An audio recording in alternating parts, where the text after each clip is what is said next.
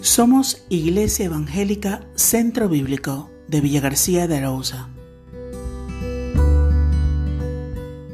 Una importante característica de nuestra vida que tiene que ver con la juventud espiritual. Cuando estamos en, en Efesios capítulo 4, fíjate en el versículo 23, Pablo ha dicho, renovaos, haceos jóvenes, volver a ser jóvenes en el espíritu de vuestra mente, Vivid una vida nueva, una vida juvenil, una vida renovada en todos los aspectos de vuestra vida. Ahora, ¿cuál es este vestuario que tenemos que llevar en la vida cristiana para mantenernos jóvenes? Porque, ¿sabes? No todo vale para mantenernos jóvenes. No son las tradiciones de los ancestros, no es lo que siempre fue. ¿Quieres vivir una vida cristiana joven? ¿Una vida cristiana renovada? Pablo nos va a decir que para renovarnos tenemos que hacer dos cosas en nuestra vida. En primer lugar, cuando quieres hacer una renovación de tu vestuario, como ponemos ahí en la pantalla, lo primero que tienes que hacer es mirar qué prendas tienes que tirar. Y esta es una tarea muy complicada, no sé si os pasa. Yo siempre digo que tengo que hacer renovación de vestuario, tengo que tirar muchas cosas, pero no tiro nada. Empiezo a dejar por si acaso, los por si acaso llenan todos los armarios, ¿verdad? Empiezas a dejar ahí cosas, no sé, me da pena, ay, me trae recuerdos, ay, lo que me costó conseguir esto, y entonces no nos desprendemos de nada. Y esta parte de revisar y desprendernos, aunque sea costosa, es necesaria. Es necesario vaciar cosas que hay en nuestra vida y que nos están estorbando. Y en segundo lugar, la parte positiva, optimista, alegre, esta ya nos gusta a todos, rellenar. Entonces empezar a traer cosas nuevas. Pero sabes, no se pueden traer cosas nuevas mientras no quites las viejas. Es un principio esencial. Entonces, las dos cosas van de la mano. Y renovarse tiene que tener con, las cosas nuevas. Y Pablo, como si fuera un personal shopper de estos modernos, viene a asesorarnos a cada uno para renovar nuestro fondo de armario espiritual.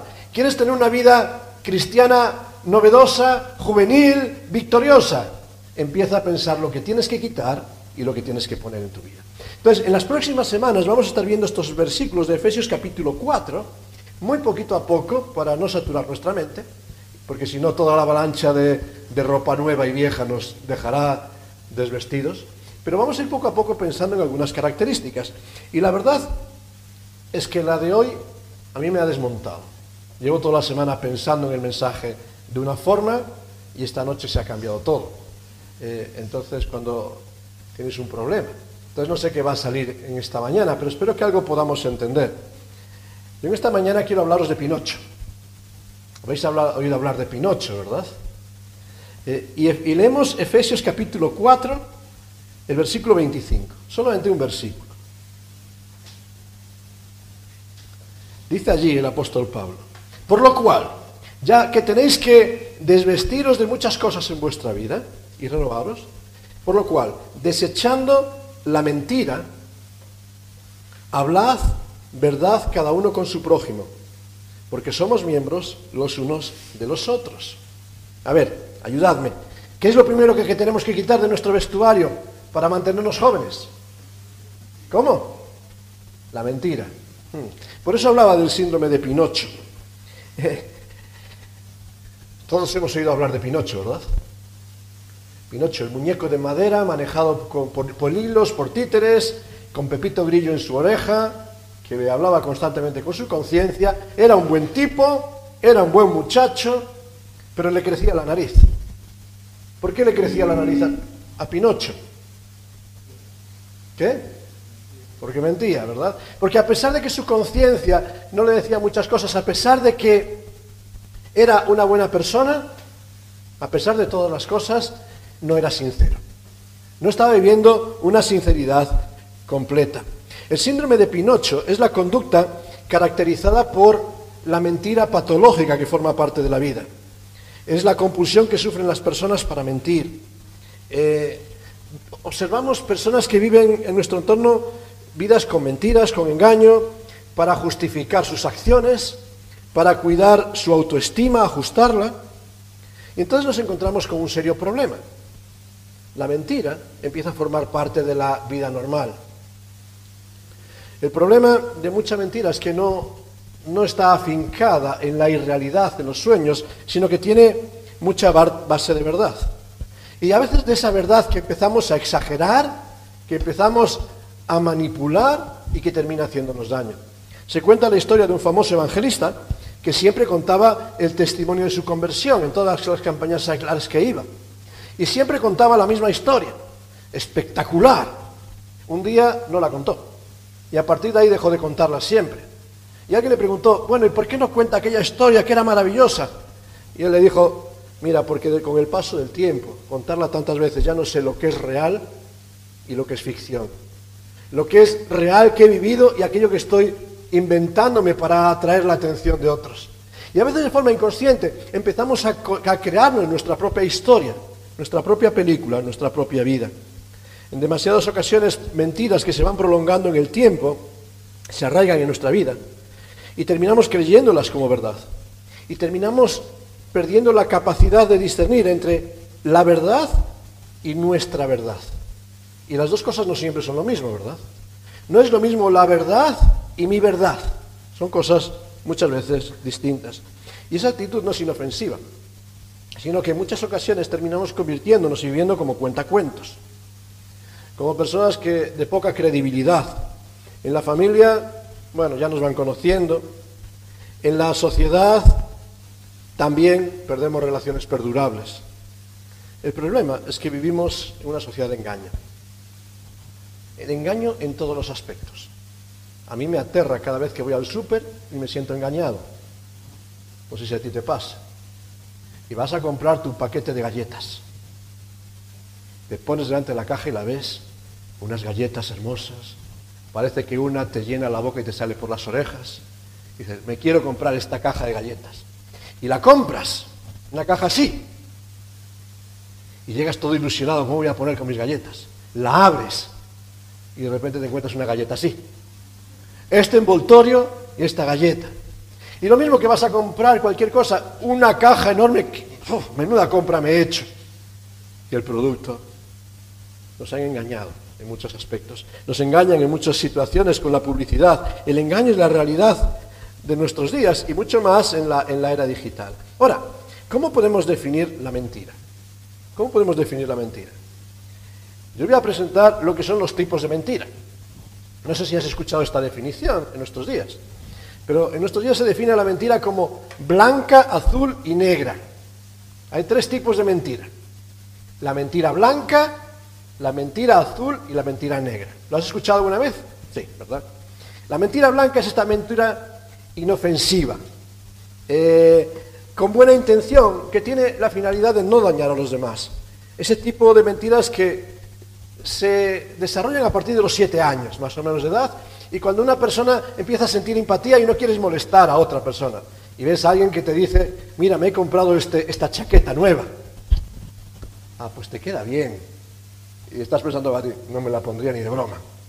Pero no quiero dañarle y no quiero ofenderle, ¿verdad? Una mentira blanca, inofensiva, para no crear un gran trauma. Las mentiras azules ya son más complicadas porque son las que navegan en el campo entre lo correcto y lo incorrecto, entre el bien y el mal, eh, intentando obtener un beneficio personal. Yo sé que a nadie le gusta hacer trampas en el juego, ¿verdad? Pero a veces estamos en un equipo y digo, bueno, si hago una pequeña trampa estoy beneficiando a mi equipo, pero esa trampa estoy perjudicando al otro, pero como tengo que pelear por mi equipo, hacemos una pequeña trampa piadosa para ganar la partida, ¿verdad? Porque no nos gusta perder. Mentiras azules, en el limbo entre las dos cosas. Mentiras negras, ya con el negro ya nos viene. Mala, mala, mala, mentiroso profesional. Eso ya los estafadores, los delincuentes, esos que quieren alcanzar sus logros. Pero incluso también muchas veces esa mentira de aquellos que es evidente que somos culpables que no, que yo no lo he tocado el bote de pintura. Yo no he tirado la pintura, eso es imposible. Se caería sola. Sería fulanito, pero yo, mis manos manchadas de pintura, mi ropa toda pringada de pintura, yo no he sido, ¿eh? Yo no he pasado. Esto pasaba mucho, en vuestras casas no pasa, pero en mi casa de pequeño sí pasaba. ¿Sabes? En mi época, bueno, los jóvenes ya no lo entendéis, pero cuando la televisión solo había un par de horas de televisión al día. Y entonces llegaban las seis y media que empezaba la, carta de ajuste y ya nos sentábamos viendo la carta de ajuste. ¿Qué era la carta de ajuste? Un cuadro de colorines ahí, parado con música de fondo y ahí sentados viendo una imagen inmóvil, pero era toda una, una novedad. Y claro, eso teníamos un tiempo de televisión muy controlado. De esas dos horas no que quería decir que podíamos ver dos horas la televisión. A lo mejor teníamos diez minutos para ver televisión, como niños. Entonces en mi casa, esto, mis padres eran muy estrictos. Y entonces cuando pasaba ese tiempo se apagaba la televisión y ya no había televisión en casa. Yo no sé por qué la televisión siempre se aparecía encendida fuera de horas. Y nadie había sido. No sé quién la encendía, ¿eh? Pero ni mi hermano ni yo la habíamos encendido. Cosas que pasan en las casas, ¿verdad? Esas son mentiras a veces negras, ya, que tienen esa maldad de, de decir, mira, yo no he sido, aunque sea un delincuente. Y podríamos entrar en toda una serie de eh, títulos que hemos dicho para la mentira, para justificarla. Mentira piadosa, mentira honesta. Me encanta esto de una mentira honesta, que son cosas que se contradicen entre sí. Mentira instrumental, que quiere conseguir un beneficio. Mentira compulsiva, pero incluso promesas rotas, que no lo vemos tanto como mentira, pero son mentiras y muy graves. El autoengaño, que a veces nos infringimos, rumor, esos rumores que he escuchado por ahí. Eso es fomentar la mentira. La exageración, también el plagio. Podemos añadir y añadir cosas ahí en esa lista que nos van a hablar, pero mentira es cualquier expresión o manifestación que es contraria o inexacta aquello que se sabe, se cree o se piensa. Esto es una definición. Es ser deshonesto. Por eso me llama la atención mentira honesta. No sé cómo puedes casar las dos cosas. Faltar a la verdad. Decir lo que no se piensa. Expresar sentimientos que no se tienen. Crear vanas ilusiones. Ofrecer impresiones falsas. Ser infiel a nosotros mismos. Ser infiel a nuestros allegados. temer a las consecuencias de la sinceridad y por eso engañar. Sobre todo, fallar a la confianza que se ha depositado en uno. Entonces, pensando en todo eso, ¿Cómo podemos despojarnos de la mentira? Y, me estremece cuando llegas a escuchar a Pablo decirnos, puesto que estáis en Cristo, puesto que Cristo os ha cambiado, desechad la mentira, hablad verdad, cada uno con su prójimo, y una razón y un argumento. Y os tengo que decir la verdad. Cuando empecé a leer este texto me quedé con todo esto, mentira. Pero yendo estudiándolo me lo desmontó por completo. Porque a veces vemos la mentira como aquel daño que, que hacemos y palabras a veces un poco superficiales. Pero fíjate, ¿cuál es la razón que pone Pablo para que desechemos la mentira? ¿Cuál es la razón? No, no, la razón. Que somos un cuerpo. Que somos un cuerpo. Y fíjate, la razón tiene que ver con esta vida corporal que es la iglesia. La iglesia no somos individuos, somos cuerpo. Y nos dice que en primer lugar tenemos que hacer la parte negativa, quitar de nosotros algo que forma parte de nuestra vida, porque vivimos en una sociedad de engaño y todos mentimos. Iba a decir que levante la mano quien, quien no haya mentido nunca, no lo voy a decir, ¿eh? No, no, porque entonces vas a mentir y no quiero obligarte a mentir. Todos, de una forma u otra, a lo largo de nuestra vida, hemos mentido. Todos en esta mañana, me atrevo a decir, estamos mintiendo. Y todos mañana seguiremos mintiendo. Esto es un, panorama infiel. Y te lo digo simplemente porque si en esta mañana se descubriese el 100% de tu vida, aquello que, no quieres que nadie sepa, ¿estarías cómodo? Hay cosas que intentamos ocultarnos los unos a los otros, incluso intentamos disimularlas delante de Dios, porque a veces siempre hay cosas en nuestro profundo ser que mejor que se queden ahí. Y necesitamos tener una opción continua en nuestra vida. Y fíjate que nos dice desechando. Desechando nos habla de una acción continua. No es que desechas una vez para siempre, sino que constantemente tienes que estar revisando tu vida, analizándola, probando, descubriendo nuevas cosas que hay en tu vida y quitándolas. Porque a veces te parece que está muy bien, muy ordenada tu vida, que es todo muy transparente, y de repente aparece algo nuevo que lo está dañando. Y descubres la verdad. Y constantemente estamos descubriendo el engaño que hay en nosotros. Desechando una acción continua, pero también una acción imperativo, ¿Qué tenemos que hacer? Hablar verdad.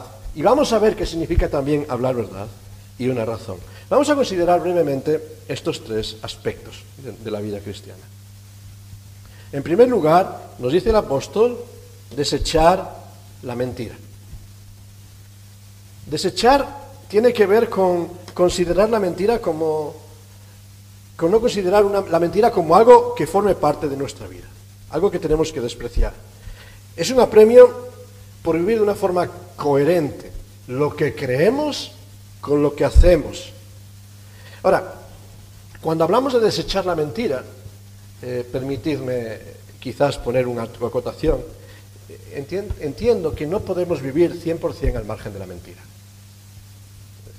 Si alguien quiere vivir sin mentir toda su vida, está viviendo una utopía, un sueño, no es verdad. La mentira es necesaria. ¿Es siempre pecado la mentira? Pues no lo sé, no lo sé, pero es necesaria y no podemos vivir al 100%. En muchas ocasiones hay, hay personas que es necesario usar las mentiras blancas y no sentirte mal. Yo pensaba, cuando pensaba en ello, decir, por ejemplo, cuando trabajas con, o, tienes a tu cargo personas con problemas de conciencia, problemas como Alzheimer o ciertos tipos de enfermedades, y que a veces tienes que engañarle conscientemente para que hagan ciertas cosas. ¿Verdad? O personas que por ciertas circunstancias hay ciertas mentiras que sabes que le van a beneficiar en su vida. Es decir, no podemos a veces volvernos dogmáticos para decir, toda mentira, no, no es quitar toda mentira. Tenemos que desechar un hábito y más que mentira, por eso digo como palabra, es aquella conducta de vida que es incoherente. A veces estaba pensando en, circunstancias de la vida que nos piden la mentira. Pensaba en Raab. ¿Te acuerdas de Raab? Con los espías en Jericó y cómo tuvo que mentir para proteger a aquellos hombres. O podríamos pensar en durante la, guerra, la Segunda Guerra Mundial, los nazis persiguiendo a los judíos y cómo personas refugiaron y protegieron a judíos por medio de mentiras para proteger la vida. Podríamos hablar casi del bien mayor circunstancias, puede haberlas que justifiquen esa mentira. Ahora, lo que sí quisiera que tuviésemos claro, la excepción nunca puede justificar una conducta. Aquellas cosas que son excepcionales en momentos puntuales no pueden justificar la incoherencia en un estilo de vida. Podemos reconocer la excepcionalidad de ciertas circunstancias, pero el cristiano nunca puede ser víctima de duplicidad lo que está diciéndonos un poco el apóstol Pablo. Por eso el apóstol nos dice, tenéis que desechar. Pero me llamó la atención que cuando el apóstol nos habla de desechar en la vida cristiana, nos va a decir que hay muchas cosas que el cristiano debe desechar en su vida. Debemos desechar las obras de las tinieblas. Fíjate, todo aquello que tiene que ver con la oscuridad, con separarnos de Dios. Debemos desechar la inmundicia y la malicia, todo aquello que va contra los planes de Dios. Debemos desechar toda malicia, engaño, hipocresía, envidias, detracciones. Fíjate, todo aquello que va en contra del carácter de Dios. Y esas son cosas que no pueden estar en nuestro fondo de armario cristiano. Un estilo de vida aceptando la, la mentira y el engaño. Por eso, y creo que lo decía el viernes también, no podemos caer en ser cristianos mentirosos. Con esto me refiero a aquellos que llenamos nuestras bocas muchas veces de ciertas realidades, pero en la práctica nos dejamos dominar por las mismas emociones, pasiones, temores y desesperación que aquellos que no tienen esperanza. Fíjate, y ahí estamos creando un cristiano eh, mentiroso. Quitar de nuestro armario la mentira es ser transparentes siempre delante de Dios. Vivir una vida transparente, que si Dios hoy viene y me ve él sepa todo lo que hay, que no estoy ocultando nada de Él, y lo mismo que ven los demás. Cuando pensaba en esta transparencia, a mí me llama de forma especial eh, la atención el carácter de los salmistas. Porque cuando lees los salmos, estás viendo eh, a personas que se acercan a Dios tal como son. En ocasiones se acercan llorando, deprimidos, quejándose amargamente. En otras ocasiones, reprochándole a Dios circunstancias de la vida. En otras ocasiones llenos de euforia y alabando. Pero están diciendo, Señor, me siento así y no quiero ocultarme delante de ti. No quiero poner una cara cuando vengo al templo y tener otra cuando te doy la espalda. Y si tengo que quejarme, me quejo delante de ti. Y si tengo que decir, no entiendo por qué no haces caer fuego del cielo sobre esta injusticia, te lo digo a ti. No tiene duplicidad el salmista. Me llama la atención la franqueza con la que hablan delante de Dios. Y en ocasiones siento que delante de Dios yo quiero aparentar una calma que no tengo, una confianza que he perdido, un temor que, que no existe en mi vida. Quiero aparentar muchas ocasiones delante de Dios con mi oración o con mi alabanza lo que no soy. Y eso no le agrada a Dios. Porque Dios ve lo que hay dentro de mi corazón. ¿Es útil delante de Dios la mentira? ¿Es útil delante de Dios querer poner una buena cara de domingo? Si Él conoce lo que hay en lo profundo de mi, ser. ¿Somos conscientes de que Dios ve lo que nadie más ve? ¿Eres consciente en esta mañana que Dios está viendo y oyendo tus pensamientos? Viendo y oyendo lo que ocultas en lo profundo de tu ser. ¿A quién daña la mentira? ¿A quién daña cuando permitimos que esta duplicidad y este carácter domine nuestras vidas? Pues nos daña a nosotros mismos. Cuando no somos sinceros delante de Dios, sinceros con, el mundo, no somos sinceros con nosotros mismos y nos hace creer lo que no somos, nos hace distanciarnos del único que puede ser nuestro ayudador, nos hace cerrar nuestros oídos a la palabra de Dios. Y no podemos escuchar la palabra porque nunca tiene que ver con nosotros. Yo nunca me siento mal. Yo siempre soy perfecto. La culpa es del otro, de la sociedad, del cha-cha-cha, pero nunca mía. Y entonces nunca la palabra de Dios me empieza a afectar a mí. Cuando hablaba de la mentira, Jesús confrontó a, sus discípulos y a toda la sociedad con unas palabras que me estremecen. Las encontramos en Juan 8. Juan 8, capítulos, versículos 42 al 45, le está diciendo, ¿por qué no entendéis mi lenguaje? Muchas personas dicen, es que no entendemos a Jesús y, ¿y por qué no entendíamos el lenguaje? Y le dice Jesús, porque no podéis escuchar mi palabra. Vosotros sois de vuestro padre el diablo. Los deseos de vuestro padre queréis hacer. Era franco y directo el Señor, ¿eh? Imagínate que se ponga el Señor aquí delante tuya y mía y me diga, Eduardo, tú eres, del hijo, eres un hijo del diablo. Me quedaría muy tranquilito, ¿no? Y se estaba diciendo, no podéis escuchar porque sois hijos del diablo.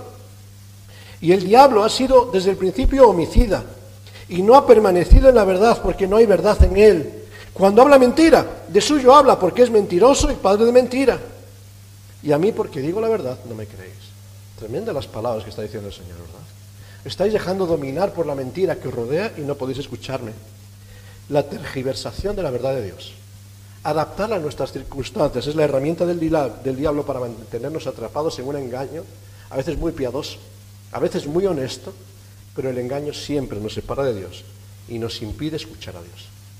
Desechar cualquier duplicidad de nuestra vida, cualquier mentira es el paso esencial para poder creer en Dios. Porque el engaño nos impide ver la gloria de Dios. Desechar y ahora cuando hablamos de desechar, el apóstol nos da un salto y nos dice, ahora hablad verdad. Ahora, esta es la parte positiva.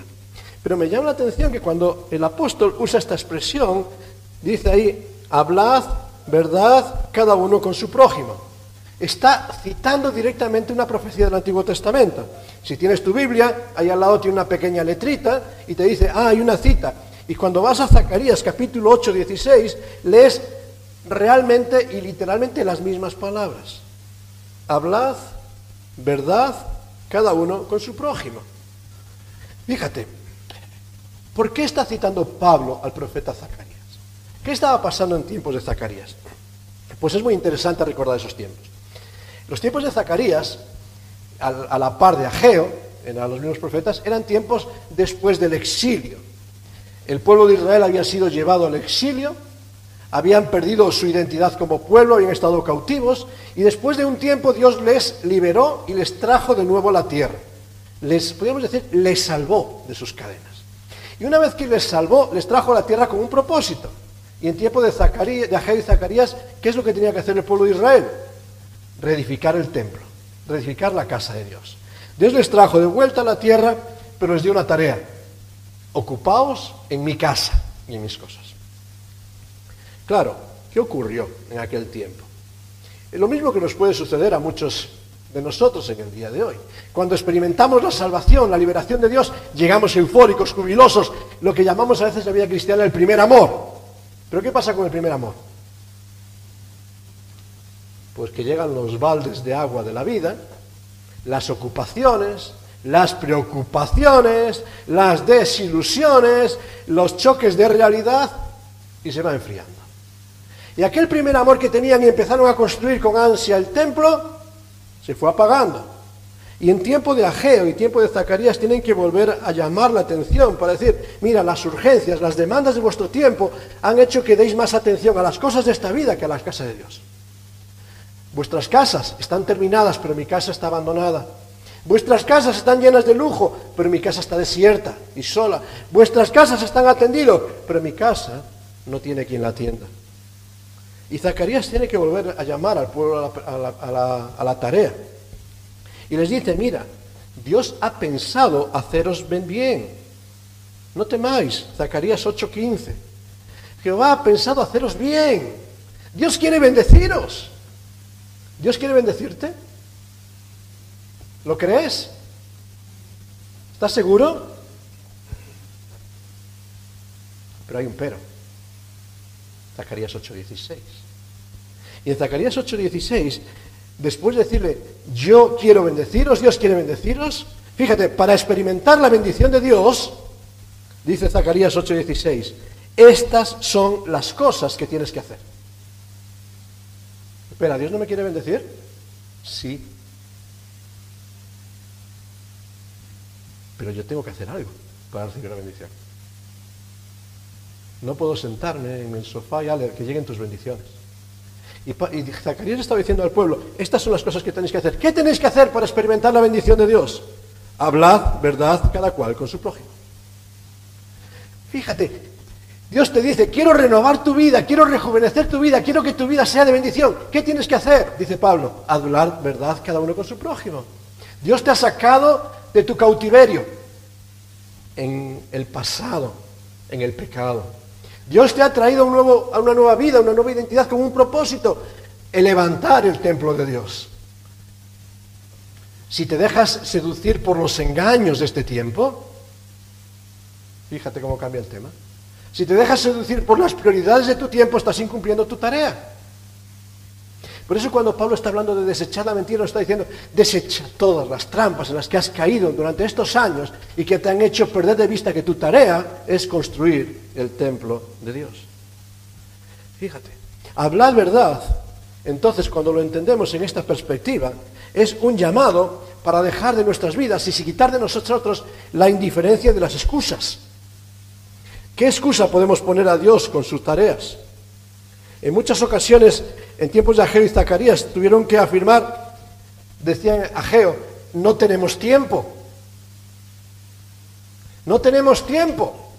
Y Ageo le tiene que decir, ¿cómo que no tenéis tiempo? Y es tiempo para vosotros de ocuparos en vuestras casas, estudios, formación, desarrollo, en los lujos y complementos de vuestra vida. ¿Y mi casa está vacía? ¿Cómo que no tienes tiempo? A lo mejor tienes que reinvertir y reconsiderar cómo estás invirtiendo el tiempo pero tiempo tienes. Una generación, dice Zacarías, capítulo 1, versículos 11 y 15, que estaba acomodada y quieta. Ah, estaban viviendo bien, no tenían grandes problemas, no tenían grandes enemigos, pero no tenían tiempo para construir. No tenían grandes luchas realmente espirituales, pero no tenían tiempo. Hoy en día necesitamos recordar el mensaje que Zacarías estaba diciéndole al pueblo. Volveos a la verdad, volveos a Dios. Zacarías 1.4. Vivimos demasiado cargados con los apremios de nuestra vida, excusándonos en las demandas eh, que tenemos, y todos tenemos muchas demandas. Y, y, yo sé que algunos pensáis, bueno, ¿y si yo te contase? Sí, y yo te podía contar. Y el otro podía contar. Y todos podíamos estar contándonos demandas que nos da la sociedad y problemas que tenemos. Pero por encima de las tareas y problemas tenemos una responsabilidad y tenemos un llamado de Dios. ¿no? ¿Cuál es más importante? ¿El llamado social o el llamado de Dios? Los problemas, las necesidades, las ataduras van a estar siempre ahí y nunca las podemos anteponer a Dios. ¿Tenemos tiempo para Dios? ¿Pero tenemos tiempo para edificar la casa de Dios? Quizás eso es más importante. En segundo lugar, el llamado de, Zacarías y el llamado que trae el apóstol de hablar verdad es un llamado para asumir el reto de trabajar en la casa de Dios. De trabajar en la casa de Dios. Porque mientras las excusas resonaban que no tenía tiempo y la casa de Dios se mantenía en la ruina, el, tiempo, el pueblo sí que tenía tiempo para muchas cosas de su vida. No renunciaban a sus sueños, no renunciaban a sus ambiciones, pero sí relegaban las demandas de Dios. Sabes, trabajar en la casa de Dios implica renuncia. Implica renuncia, a veces no nos gusta. Eh, hace unos días le preguntaba a alguien, ¿qué entiendes por trabajar? ¿Qué es trabajo? Y la definición, y fue un grupo de personas y todos me decían lo mismo. Ah, trabajo es la tarea que desempeñas para recibir un sueldo. Y siempre tenemos la idea de trabajo, gratificación. Pero sabes, el concepto bíblico de trabajo no, tiene que ver con gratificación, tiene que ver con el esfuerzo, con el empeño, con la tarea que desarrollas. No trabajas para, trabajas porque es lo que tienes que hacer. Y el trabajo, por muy buena gratificación que tenga, es duro. Y el trabajo, por muy buena gratificación que tenga, es doloroso. Y el único día bueno de trabajo, o el único minuto, es cuando te pagan. Y si te pagan. Y a veces ni te pagan. Pero el resto del tiempo es sacrificio, es esfuerzo, es renuncia. Podrías quedarte más horas en, casa, en cama. Podrías estar más con la familia. Pero necesitas trabajar porque es parte de la vida. Y en la vida cristiana, trabajo tiene que ver con renuncia con dejar cosas atrás para buscar al Señor. Tiene que ver con esfuerzo. ¿Hay salario y jornal? Sí lo hay en el cielo. En la tierra puede, pero Dios nunca garantiza el rédito de tu trabajo y de tu esfuerzo en su obra en, el en la tierra. Dice, en el cielo tendrás tu galardón. Y aquí en la tierra Dios ha llamado para trabajar en su obra. ¿Estamos dándole prioridad a este trabajo y a este llamado de Dios? Y en tercer lugar es un llamado, lo que nos dice hablar verdad para dejar la apariencia y vivir la esencia. Hablar verdad es dejar de recitar promesas. ¿Qué sabemos? Para cumplir las demandas que debemos. Hablar verdad es dejar de decir, busca primero el reino de Dios y comenzar a vivir el reino de Dios. Hablar verdad es decir, es dejar de decir, sin santidad nadie verá a Dios y empezar a buscar la santidad en nuestra vida. Hablar verdad es dejar de recitar las promesas que anhelamos para cumplir con las demandas que se reclaman de cada uno de nosotros. Y fíjate, cambia el chip. No reclamo, doy y entrego. Ahora, ¿por qué? ¿Por qué tenemos que hacer este cambio en nuestras vidas? Dice el apóstol Pablo, y este argumento me llamó la atención. Dice, porque somos un cuerpo. ¿Puedes imaginar un cuerpo incoherente? imagínate tu cuerpo. Tienes tu cabeza y piensa, hoy domingo voy a la playa. Bien, hace un buen día de playa, me voy a la playa. Pero tus pies dicen, vale, pero no nos movemos. Y tus manos dicen, vale, muy bien, pero no cogemos nada de los aperos. Y tus ojos dicen, vale, muy bien, pero no nos abrimos. Y no ves a dónde vas. ¿Cómo funcionaría un cuerpo que recibe una orden y cada uno dice, sí, sí, yo conozco la orden, sé, me encantaría estar tumbado en la playa, pero no hace nada? ¿Llegaría a la playa? No creo. Se estrellaría antes, o a ver lo que pasaría. Pero ese cuerpo incoherente muchas veces es lo que pasa en la vida de la iglesia y la comunidad de los creyentes. La comunidad de los creyentes nos dice constantemente el Evangelio que es un cuerpo que tiene cuántas cabezas. Una. Y la cabeza es, ya lo pone ahí, ¿verdad? Esa es pregunta fácil. Cristo es la cabeza, Cristo es el que manda. Y cuando Cristo da una orden, ¿yo qué tengo que hacer? Bueno, Señor, me parece muy bien. Sé que me vas a bendecir si hago verdad. Vale, pero es que hoy me, viene mal hoy, ¿eh? Mañana empiezo, ¿vale? Pero es que hoy me viene mal porque tengo este compromiso. Y te dice, sí, eres cuerpo, tienes que juntarte y congregar. Sí, Señor, me parece muy bien, pero es que hoy tengo que... Pero tienes que vivir santidad. Sí, Señor, me parece muy bien, pero es que, mira, eh, el 1 de enero, con, con el año nuevo empiezo. ¿Me parece bien? ¿Estará funcionando ese cuerpo? ¿Verdad que no? Y el Señor le dice, Cristo es la cabeza. ¿Y nosotros qué papel ocupamos en este cuerpo? Cabeza ayudante. ¿No? No somos reyes y sacerdotes. Entonces nos llenamos de esto. Y empezamos a decir, es que nosotros podemos reprender y podemos demandar porque somos parte del cuerpo. Eres parte de la cabeza y puedes mandar cosas que, te obedezcan. Es que tenemos autoridad. ¿Qué somos en el cuerpo? Y me llama la atención lo que dice la Biblia. Nosotros somos miembros.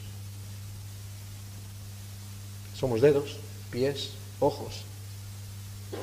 Tenemos que colaborar para que el cuerpo cumpla las directrices de la cabeza. Y para que toda la gloria sea para la cabeza. Nosotros somos obreros obreros en los campos de labor de Dios, que tenemos que cooperar en conjunto para que este campo de labor dé fruto, para la gloria de Dios. No sembrando cada uno, lo que nos apetece, sino sembrando la semilla de la palabra de Dios. nosotros somos mayordomos, ecónomos en la casa de Dios, que tenemos que cuidar los unos de los otros en la administración de las cosas de Dios. Nosotros somos piedras, piedras vivas, no piedras inertes, sino piedras vivas en la casa de Dios, que tenemos la responsabilidad de estar presentes. Y tenemos la responsabilidad de estar presentes para qué? Para dar visibilidad al cuerpo, para apoyar la imagen de la, de la casa de Dios en medio de esta sociedad. Has estado en ciudades en ruinas, ¿verdad? Donde encuentras, sí, aquí una gran ciudad y te empiezan a pintar como era, encuentras una piedra aquí, una piedra allá y la otra piedra a dos kilómetros. ¿Y qué, grandeza te da lo que puedas imaginar tú? Y la iglesia tiene que ser un, templo que también, como piedras vivas juntas, manifiesta la gloria de Dios. Y nosotros somos embajadores. Somos embajadores del reino de Dios con un mensaje de gloria que comunicar a los que nos rodean. Somos embajadores, no nos podemos callar. Somos llamados a anunciar. Vivir así, como miembros, obreros, mayordomos, piedras vivas, embajadores, Vivir así es hablar verdad. Todo lo que no tiene que ver con este modelo de cuerpo, con este modelo de servicio en el cuerpo de Dios, termina siendo el autoengaño de la religiosidad, el autoengaño de la apariencia, el autoengaño de la autocomplacencia. Es el acomodo en las circunstancias de la vida, cuando perdemos de vista el cielo como destino. No nos podemos acomodar en circunstancias de la vida. Somos llamados a ser siervos en la casa de Dios. De nuevo, me llama la atención esta expresión. Porque somos cuerpo. Y al presente, en medio de tantas luchas y conflictos, aflicciones, ansiedades, necesidades, ¿estamos siendo sinceros con nuestro servicio como cuerpo? Y en el cuerpo? ¿Estamos dando lo mejor de nosotros para Dios en cada una de nuestras vidas? ¿Estoy siendo fiel al llamado que he recibido de Dios para con su pueblo? ¿Estoy siendo sincero y generoso en mi servicio cristiano? ¿Estoy dando, lo mejor de mí para la edificación de los demás? No, no la apariencia, no las obras, sino dando lo mejor de mí para que los demás sean edificados. Vivimos tiempos de engaño, de mentiras, de conflictos. Y quizás en esta mañana, cuando veía la realidad de lo que nos dice Pablo, venía a mi mente este consejo. Necesitamos desprendernos de las mentiras de cualquier color que nos vende esta sociedad. A veces nos venden mentiras blancas. Necesitas tener una buena carrera, unos buenos estudios y un buen trabajo. Es verdad, lo necesito. Pero a veces esa mentira me está impidiendo cumplir con mi prioridad, que es servir para la gloria de Dios. Nuestra vida no es la fama, no es la posición, no es el renombre, no es el lugar que ocupe aquí. Porque puedo tener una buena posición, fama, renombre, puedo tener la vida más cómoda que me imagine, pero al final todos terminamos igual, sin nada. Nuestra vida es Cristo. Y nuestro llamado es a ser instrumentos útiles en la casa de Dios. Instrumentos útiles no solo el domingo, sino todos y cada uno de los días de nuestra vida, todos y cada una de las horas de nuestra vida, todo y cada uno de los instantes y experiencias de nuestra vida. Dios no quiere un pueblo de domingueros, ¿verdad? Dios no quiere un pueblo de personas acomodadas, sino un pueblo que ante todo vive para Él cada día. Y tú eres cristiano hoy aquí, y cuando salgas de aquí sigues siendo cristiano. Y cuando estés con tu familia sigues siendo cristiano. Y cuando estás en tu trabajo sigues siendo cristiano. Y es más importante que seas cristiano en esos sitios que no aquí. Porque es ahí donde van a ver a Cristo reflejado en tu vida. Un pueblo es el que quiere Dios, que está dispuesto a perder de su comodidad, a perder de sus derechos, a perder de su dignidad, a perder de su fama y de su nombre, para servir a los demás y para que Cristo se vea en esta sociedad. Desecha los engaños. Desecha todo el engaño que muchas veces han querido meter en tu vida. Alguno muy majo, muy bueno, otro así y otro muy malo. El muy malo enseguida lo rechazamos. El así, así a veces nos engaña. El blanco nos engaña siempre. Deséchalos.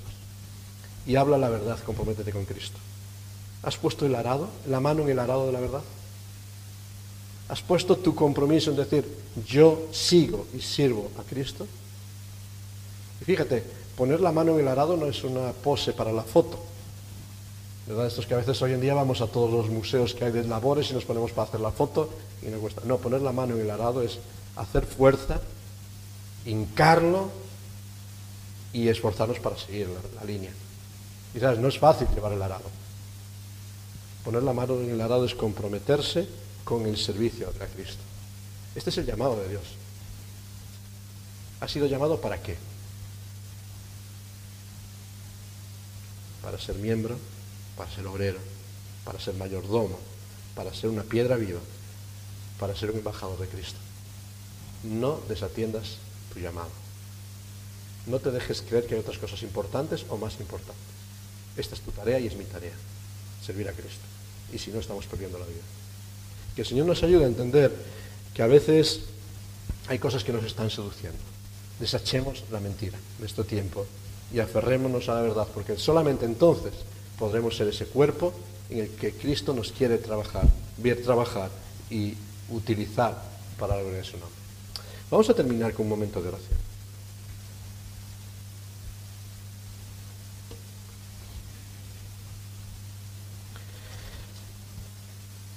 Señor, queremos darte muchas gracias. Muchas gracias porque podemos recordar en esta mañana que hay un solo Dios, que hay un solo mediador entre Dios y los hombres, Jesucristo hombre. Podemos recordar en esta mañana que tenemos una herencia única en los cielos.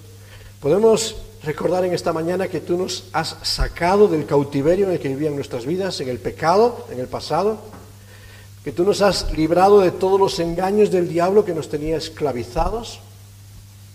Pero Señor, no permitas que volvamos a caer en las seducciones de los engaños de nuestro tiempo dando prioridad y aceptando las aflicciones que muchas circunstancias nos quieren, nos quieren meter. Ayúdanos a entender que nuestro gozo está en ti, nuestra herencia está en ti, nuestra esperanza está en ti, nuestra confianza está en ti. Y cuando estamos bien contigo, nuestra vida toma otro sentido. Por eso enséñanos a dedicar eso. Ayúdanos a entender que tenemos un llamado. Y un llamado que no tiene que ver con, con fama y renombre en esta sociedad, sino con servirte a ti, con trabajar en tu casa y en tu obra, con preocuparnos de tus cosas. Por eso, Padre Celestial, estamos ante ti, dándote gracias porque constantemente nos llamas y nos recuerdas que necesitamos estar cerca de ti. Ayúdanos, Señor. Ayúdanos para rechazar esos engaños que muchas veces dominan las riendas, toman las riendas de nuestra vida y nos dominan. Ayúdanos para permitir que tú tengas el control en todo, en cada uno de nosotros. Ayúdanos para darte a ti la gloria y la honra en cada momento. Pedimos que ahora tú nos acompañes, Señor que tú nos despidas, que tú nos guíes con tu paz y con tu bendición. Y en verdad que tú sigas guiándonos y dirigiéndonos para que toda alabanza sea para tu nombre. Te lo pedimos a ti, te damos muchas gracias y lo hacemos en tu santo y bendito nombre.